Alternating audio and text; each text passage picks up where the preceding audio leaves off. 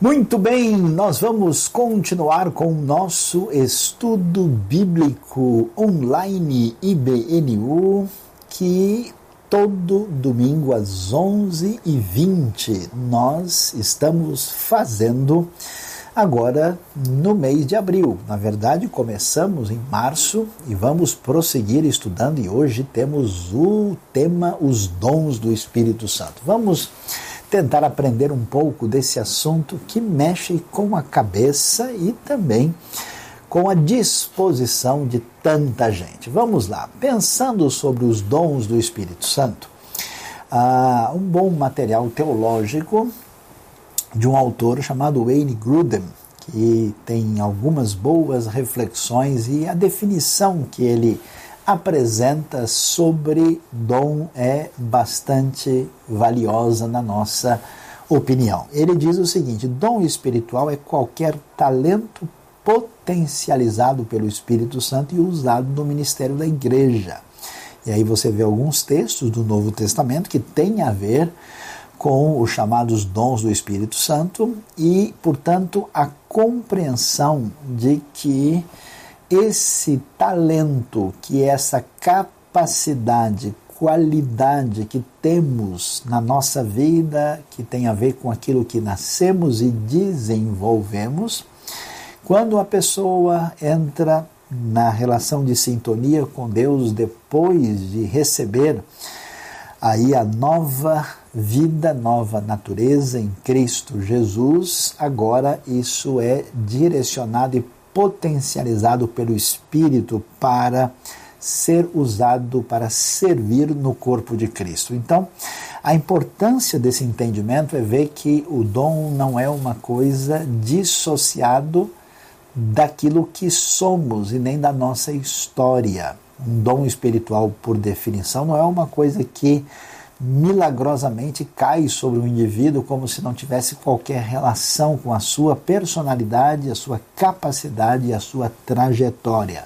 A relação entre teologia da criação e de redenção aqui é importante.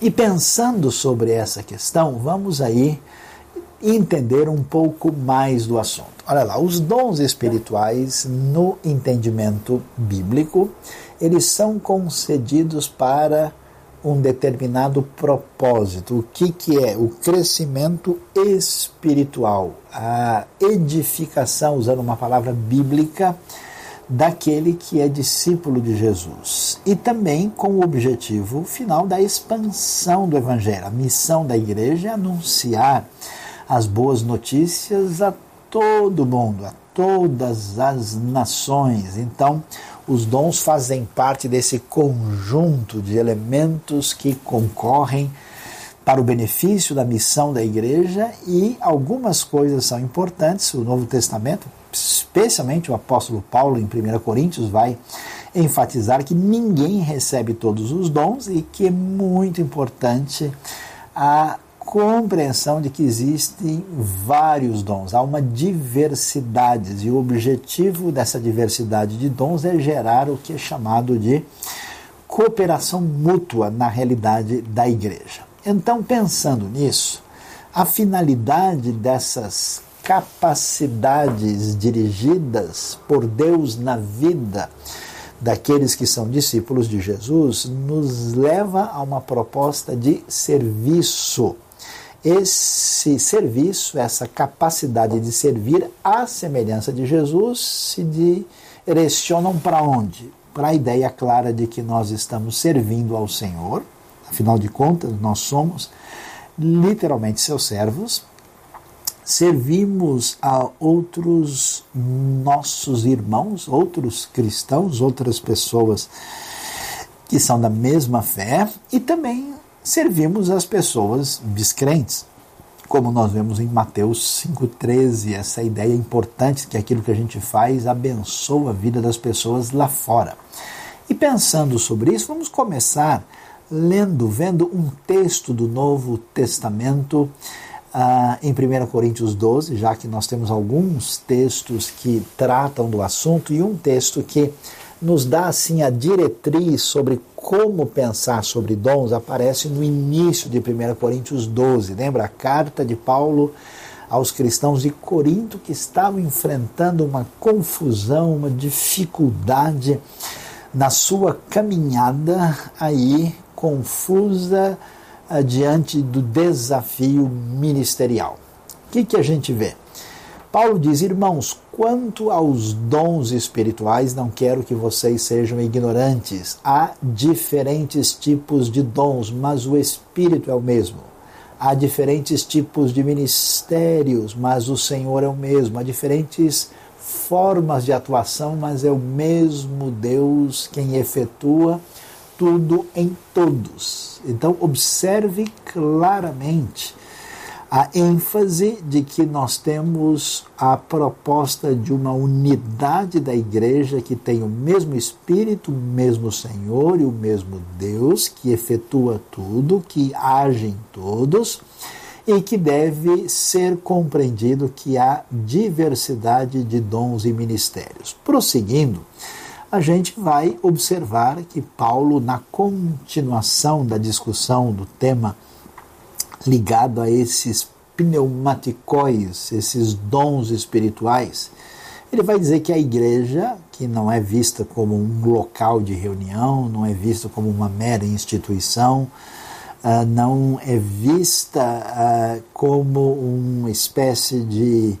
encontro de amigos para objetivos outros, ela é o corpo de Cristo. Esse corpo tem diferentes membros que devem estar trabalhando harmoniosamente e que têm um objetivo comum. Isso é importante, porque às vezes a igreja pode ser desvirtuada para outro propósito e não tem a relação de caminhada que o texto bíblico apresenta. E assim, os membros da igreja, com esses diversos dons, devem trabalhar em harmonia para o benefício de todos. Os dons, portanto, são é, como que ferramentas à disposição dos diversos ministérios da igreja. Então, é muito significativo, importante entender sobre isso. Sabe por quê? Porque na fé, a gente não é alguém que só estuda e entende realidades doutrinárias e teológicas. A gente não é uma pessoa que simplesmente tem o coração e as emoções assim atingidas e nós somos eh, internamente abençoados pelo que o evangelho nos apresenta, mas nós também temos a nossa vida dedicada ao serviço para beneficiar tudo aquilo que envolve aqueles que devem ser aí atingidos pelo crescimento do reino de Deus. Então é a comunidade do serviço à igreja. E algumas coisas muito importantes merecem destaque. Como é que a gente compreende isso? Vamos lá. O que é de fato um dom espiritual e qual é o seu objetivo? Vamos ver algumas coisas, vamos ver que não podem ser esquecidas de jeito nenhum. Como a gente mencionou, recordando para não ser esquecido, é a capacidade especial concedida pelo Espírito Santo de realizar algum ministério, fundamentada naquilo que envolve o nosso talento. Os dons só são concedidos, segundo o Novo Testamento, a pessoas convertidas. O dom espiritual não é uma coisa que é uma capacidade que todo mundo tem. Porque se ele não é direcionado e potencializado pelo Espírito Santo, ele é visto como um talento, mas não é dom porque não tem a mesma referência de serviço em sintonia com a proposta de Jesus. Qual é o objetivo do dom? É atender a necessidade da igreja na pregação do evangelho, na expansão da fé e também gerar crescimento, maturidade espiritual naqueles que fazem parte desse contexto da igreja de Cristo. Diferentes dons são importantes por quê? Porque atendem a diferentes necessidades. Isso é muito valioso porque uma igreja sem saúde espiritual pode correr o risco de ter só alguns tipos de dons. Ela pode até ter um congestionamento de um tipo de dom e ausência de outros. É como alguém que se alimenta de maneira deficiente, tem muito de um nutriente e falta o outro.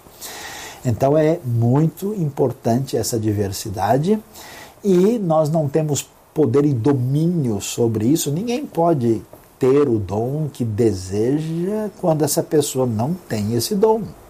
Eu pego o meu caso, eu nunca fui bom de desenhar nada. Eu só desenho um circo se eu cair de joelhos na praia. Né? Eu também não sei cantar direito. No meu caso, quem canta, os outros espanta. Então é melhor mudar o assunto e focar a atenção no seu dom. E o Espírito distribui como quer. Nós não temos o poder e o domínio. Isso é importante porque às vezes a gente acha que a gente tem que ter aquele dom que a outra pessoa tem porque a gente entende que esse dom é mais importante que os outros. Não é assim. Os dons não têm o objetivo de gerar disputas nessa nossa sociedade né, tão voltada para essa questão das pessoas terem a primazia e ganharem o holofote, a gente pode perder o caminho. A ideia é gerar mútua cooperação. E segundo os ensinos de Paulo, em uma igreja nenhum dos dons ou nenhuma pessoa é mais importante do que a outra. Isso quer dizer que cada dom tem o seu papel, a sua necessidade, o seu valor e ninguém deve se achar superior a ninguém, outra, nem outra pessoa, e ninguém pode também se desprezar porque tem um dom que por acaso a pessoa acha menos importante. Paulo vai nos informar que esses dons visam um fim proveitoso, quer dizer, esse dom não cai num vazio, não é uma coisa que existe para a pessoa achar legal, porque ele uh, se emocionou, ou porque ele achou que fica bonito ou de alguma maneira isso dá algum prestígio, não tem um objetivo de trazer proveito dentro do reino. E nós precisamos valorizar essa diversidade de dons porque nós precisamos de pessoas diferentes que façam coisas diferentes dentro do reino de Deus para que a bênção seja completa e Deus seja celebrado na diversidade de capacidades humanas dedicadas à sua honra e à sua glória. E todo mundo precisa estar ligado a Cristo e à igreja, com o objetivo comum de pregar o Evangelho e servir a Deus e ao próximo. É um problema muito sério que hoje em dia talvez seja mais significativo no nosso ambiente do chamado mundo livre ocidental, quando as pessoas se sentem numa condição de não precisarem de ninguém e elas abrem mão de um relacionamento com outros cristãos. É muita gente que ah, um dia está aqui, outro dia está lá, e ele não tem qualquer relação de pertinência nem de compromisso. É uma mensagem terrível para as pessoas que precisam conhecer o Evangelho, porque há um descompromisso com a continuação do que significa Cristo, que é o corpo de Cristo, a comunidade da fé. Nós somos chamados para essa mútua tolerância, somos chamados a trabalhar em conjunto, a gente é chamado para estar ligado a Cristo e ao corpo de Cristo e à igreja, e isso é por demais importante.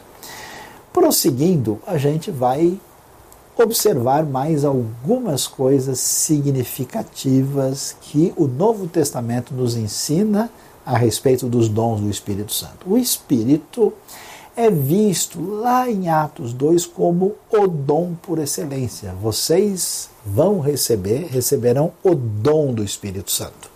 Quer dizer que a grande dádiva para a igreja que deve executar a missão é o próprio Espírito e por meio do Espírito, com o Espírito, é que os demais dons chamados do Espírito vão ser concedidos à igreja.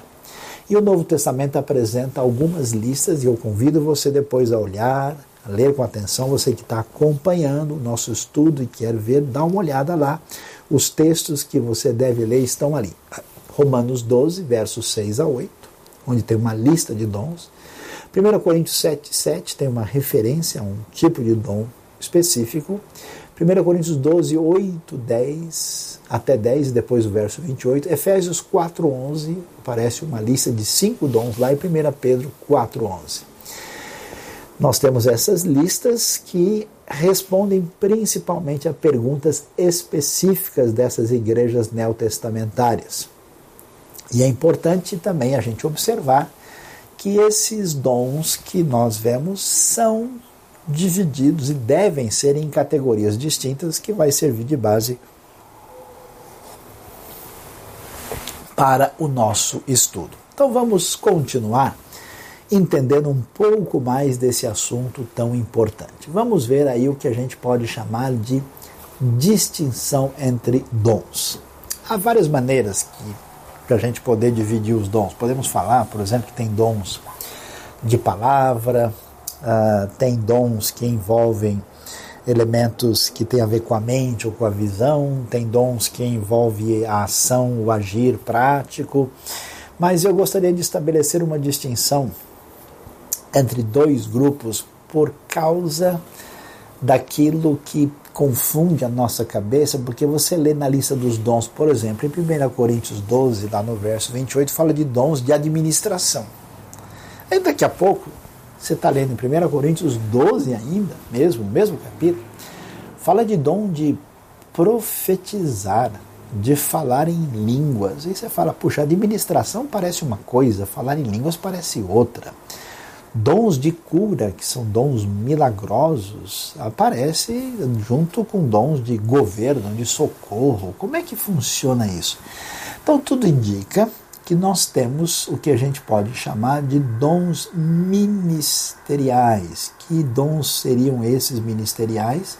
Que são dons ligados aos nossos talentos naturais. Isso significa que o Espírito de Deus age em nossa vida e trabalha em cima de um talento que nós podemos chamar de natural. Por exemplo, uma pessoa tem uma facilidade para ensinar.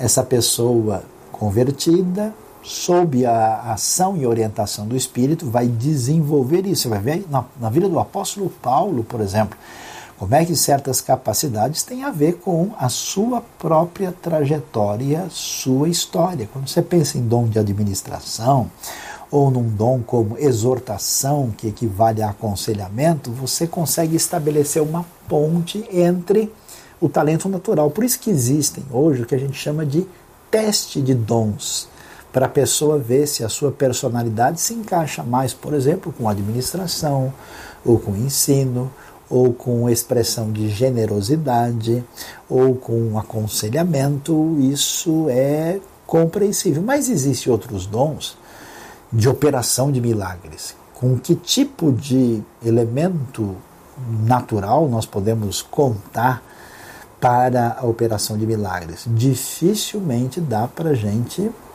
é relacionar isso com aquilo que tem a ver com os nossos talentos. Por isso, esses dons que são milagrosos, ou como preferem alguns, miraculosos, é adequado chamá-los de dons manifestacionais. Por quê? Porque 1 Coríntios 12, 7, quando está descrevendo dons desse perfil, fala que a manifestação do Espírito é dada a cada um. E aí nós vamos perceber que esses dons têm um perfil um pouco diferente dos dons ministeriais. Por exemplo, quem administra, aconselha, ensina, parece ter à disposição a possibilidade de fazer isso o tempo todo, de modo permanente. Mas quem opera milagres ou cura, ou que fala uma língua pelo poder do Espírito, nem sempre vai poder fazer isso por sua decisão, porque isso é uma manifestação do poder do Espírito. Entendendo isso, nós vamos então descobrir que temos esses diversos dons ministeriais e, entendendo bem, esses dons estão fundamentados em nossas capacidades. Devemos compreender que o dom espiritual é o redirecionamento do espírito à capacidade dada por Deus. Alguém tem esse dom, esse talento, digamos assim, e agora usado pelo Espírito na nova vida. Isso tem um redirecionamento vetorial para que esse dom sirva à comunidade, a Deus de maneira diferenciada. E, portanto, como mencionamos, vale muito a pena fazer um teste de dons. Mesmo que um teste revele, e se você for fazer isso, eu aconselhamos que você faça, você vai ver que vão surgir dons variáveis. Quase todo mundo que eu conheço que fez um teste de dons se encaixa em pelo menos, na média, três dons diferentes. E a pergunta que a gente faz é: qual é o dom que eu vou escolher? Já que eu fiz o teste, uma lista grande, e me deu ali a possibilidade maior de dois ou três dons, porque você se encaixou numa categoria mais específica. Há pessoas que são mais relacionais, tem esse perfil mais pessoal, tem gente que é mais, vamos dizer, racional, mais crítico. Uma pessoa que tem dom de discernimento, por exemplo, não é a mesma que tem o dom de aconselhamento. Né? Ah, mas quando você prestar atenção nos dons que você é, pode perceber na sua pessoa, sempre vai haver um dom principal, que a gente chama, com a boa literatura que desconte o assunto, de dom motivacional. Quer dizer, aquilo que você tem a maior satisfação de fazer. Aquilo que você faz e você realmente percebe que Deus está usando a sua vida para o benefício dos outros e você encontra aí esse ponto de bênção para os outros e o seu coração em plenitude de sintonia com o serviço, o que é o melhor dos mundos. Às vezes você tem até um dom que você executa, mas não é, digamos assim, a paixão do seu coração no serviço. Eu conheço pessoas que executam certas coisas e eles fazem porque precisa, porque é uma necessidade, mas é aquele negócio que, usando uma linguagem bem popular, dificilmente a pessoa veste a camisa. Né? Eu conheço gente que tem dom de evangelizar, impressionante. Eles evangelizam naturalmente, sem esforço nenhum, estão sempre dividindo a palavra e falam com uma espontaneidade total. Entendendo isso, vamos adiante e agora prestando atenção ao ensinamento que aparece em Romanos capítulo 12. Dá uma olhadinha no texto aí. Portanto, irmãos, rogo-lhes pelas misericórdias de Deus que se ofereçam em sacrifício vivo, santo e agradável a Deus esse é o culto racional de vocês. Paulo diz: Olha, vocês conhecem o sistema de sacrifício antigo, pois é, agora Deus quer vocês no altar sendo plenamente oferecidos. Esse é o culto verdadeiro, genuíno, que é o sentido da palavra racional aqui.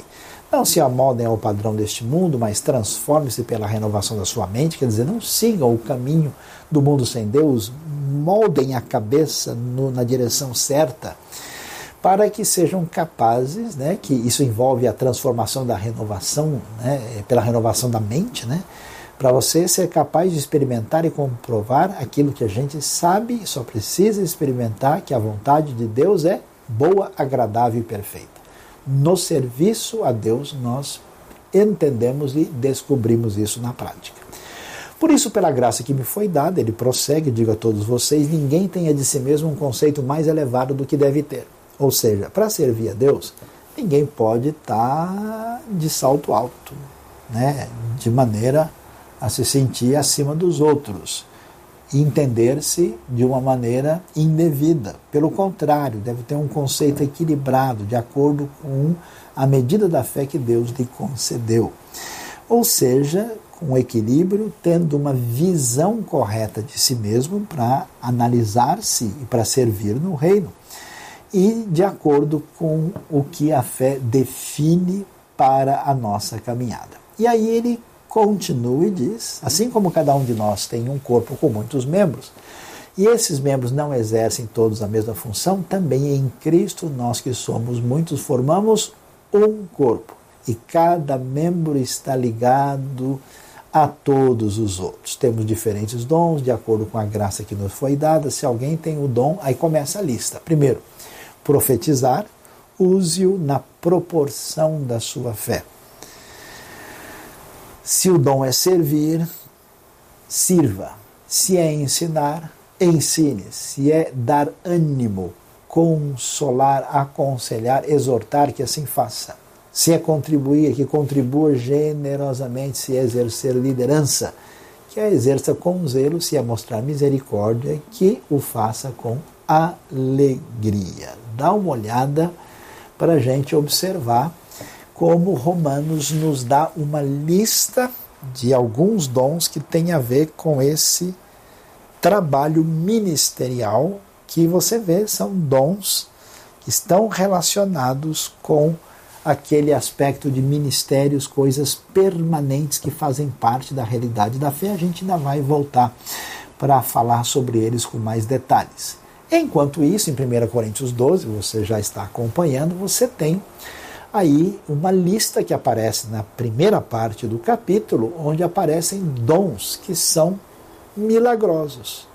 Nesse caso, todos eles estão ligados a essa manifestação do Espírito que é mencionada no verso 7. Quais dons são? Palavra de sabedoria, palavra do conhecimento, que parece ser direção específica do Espírito para orientar uma pessoa numa situação em que a gente não tem condição de saber como caminhar. Fé, que não é a fé no sentido genérico, é específico. Dom de curar, milagres, milagres ultrapassam a cura, né? É uma realidade como andar sobre as águas, como fazer coisas que não é simplesmente o restabelecimento da saúde. Profecia, discernimento de espíritos, línguas e interpretação de línguas. Ao mesmo tempo, no verso 28 nós temos uma menção de outros dons e aqui nós temos uma mistura, porque está falando da importância deles. Então tem apóstolo, profeta, mestre, milagres, variedades de curas, socorros, administração e línguas, na lista de 1 Coríntios, conforme pudemos observar. Então veja que esses dons, na sua maioria, de 1 Coríntios 12, são dons usados pelo Espírito poderosa e milagrosamente para algum propósito e que tudo indica devem ser vistos como manifestações do Espírito para o benefício da comunidade da fé, do anúncio do Evangelho e que a pessoa não tem controle sobre eles, como nós vamos falar na sequência. Como nós vemos, ah, os dons apresentados no Novo Testamento apresentam essa diversidade que nós pudemos observar aí com a realidade dos dons manifestacionais. Ah, e aqui vale a pena nós olharmos ah, alguns dos dons variados que aparecem nas diversas listas. Então, eu vou mencionar inicialmente, veja que 1 Pedro 4,11 é muito simples. Ele diz: olha pessoal, todo aquele que fala é aquele que serve. Né? Ou seja, dividiu todo mundo em dois. Aquele que está servindo de alguma maneira, falando, pregando, ensinando, e aquele que executa alguma coisa. Veja que o texto bíblico tem um outro foco que a gente às vezes não está entendendo. 1 Coríntios 7, 7 tem uma discussão específica do momento que eles estão enfrentando. Quer dizer, quem é que serve mais a Deus? Quem está sem vínculo matrimonial, como o apóstolo Paulo, ou uma pessoa que está cuidando da família? Os dois são importantes. Por isso, ele vai apresentar o celibato como um dom, que não é apresentado como obrigatório e necessário para todo mundo, e ao mesmo tempo também apresenta o casamento nessa dimensão uh, de estar tá ligado a um tipo de ministério cristão. Agora, as listas mais detalhadas, que vamos dizer assim, apresentam um eixo mais geral do assunto, aparecem em Efésios e em Romanos. E aqui essas listas precisam de uma atenção maior, porque aqui nós temos dons ministeriais, e ainda que o texto, atenção, atenção, não tem a intenção de apresentar para nós uma lista exaustiva, ele está respondendo a questões circunstanciais no contato com a igreja local. Esses são dons importantes destacados no contexto neotestamentário. Então veja que Efésios fala de apóstolos. Existe um sentido de apóstolo que pertence somente ao grupo dos chamados por Jesus para serem testemunhas da sua ressurreição, e esse dom apostólico, digamos assim, está encerrado no conteúdo dos escritos dos apóstolos. Nós não temos mais apóstolos nesse sentido. Nós temos a doutrina apostólica que ficou revelada naquilo que Deus nos deixou. Mas há um outro sentido que aparece, por exemplo, em Atos 14 e 14, quando Barnabé, que não faz parte desse grupo, é mencionado e chamado de apóstolo. Isso é um missionário pioneiro que vai dar início a uma obra. Isso é um tipo de dom. O profeta é aquele que proclama, que fala a palavra divina. E é interessante porque profecia nem sempre está relacionado com uma coisa sobrenatural. Nós vamos ver ainda Hoje não será possível. Na próxima aula, porque o assunto é longo aqui, nós vamos falar sobre os dois tipos de tom profético que são derivados uh, dessa realidade da profecia neotestamentária. Nós temos o evangelista, né, que anuncia a mensagem do Evangelho. E é interessante, pastor-mestre. A gente tem a tendência de enxergar o pastor como uma pessoa que ajuda a gente na hora que está difícil. No Novo Testamento, a ideia principal de pastor está ligada ao ensino da palavra de Deus. Ele conduz, mas não conduz somente ajudando na hora que machuca, conduz no sentido de dizer para onde a ovelha deve ir. Aliás, essas ovelhas se machucam exatamente porque não escutam a orientação do pastor. Hoje em dia tem muita ovelha que é mais bode do que ovelha e aí fica difícil caminhar. Por isso o pastor, ele é também mestre. Ou seja, não tinha uma pessoa que era pastor e outro mestre, como hoje o pessoal costuma fazer, de separar a teologia da condução de liderança e de cuidado. Isso deve estar interrelacionado. Portanto, como não tem a figura do mestre isolado, existe o dom do pastor-mestre. Em Romanos 12, a outra lista aparece. Profecia que nós já mencionamos, que tem que ser em conformidade com a fé. Serviço, que deve se desdobrar nos diversos elementos ligados à diaconia, que tinha a ver com essa disposição de abençoar o outro por aquilo que eu faço, o ensino que está ligado ao procedimento do pastor mestre, e mas não só exclusivamente dele, tem pessoas que podem caminhar ajudando o ensino, o encorajamento, que é a mesma palavra que envolve aquilo que a gente chama de admoestação, que a gente chama de capacidade uh, de aconselhar ou de exortação. Quer dizer, é o direcionamento, é essa capacidade de aconselhar, às vezes consolando, às vezes dando aquela encorajada necessária. Contribuição, esse desprendimento especial para o crescimento da obra de Deus, tão importante. Liderança, que é essa capacidade de mobilização, né? E, finalmente, uma das coisas mais especiais diante das pessoas que sofrem dificuldade, a manifestação do ministério de misericórdia. Fique ligado, por enquanto é isso que nós vamos ver. Esses dons são permanentes e necessários. E você estude, preste atenção, veja cada um desses textos e na próxima aula nós vamos ter o desfecho do nosso curso sobre o Espírito Santo e vamos estudar a segunda parte dos dons espirituais.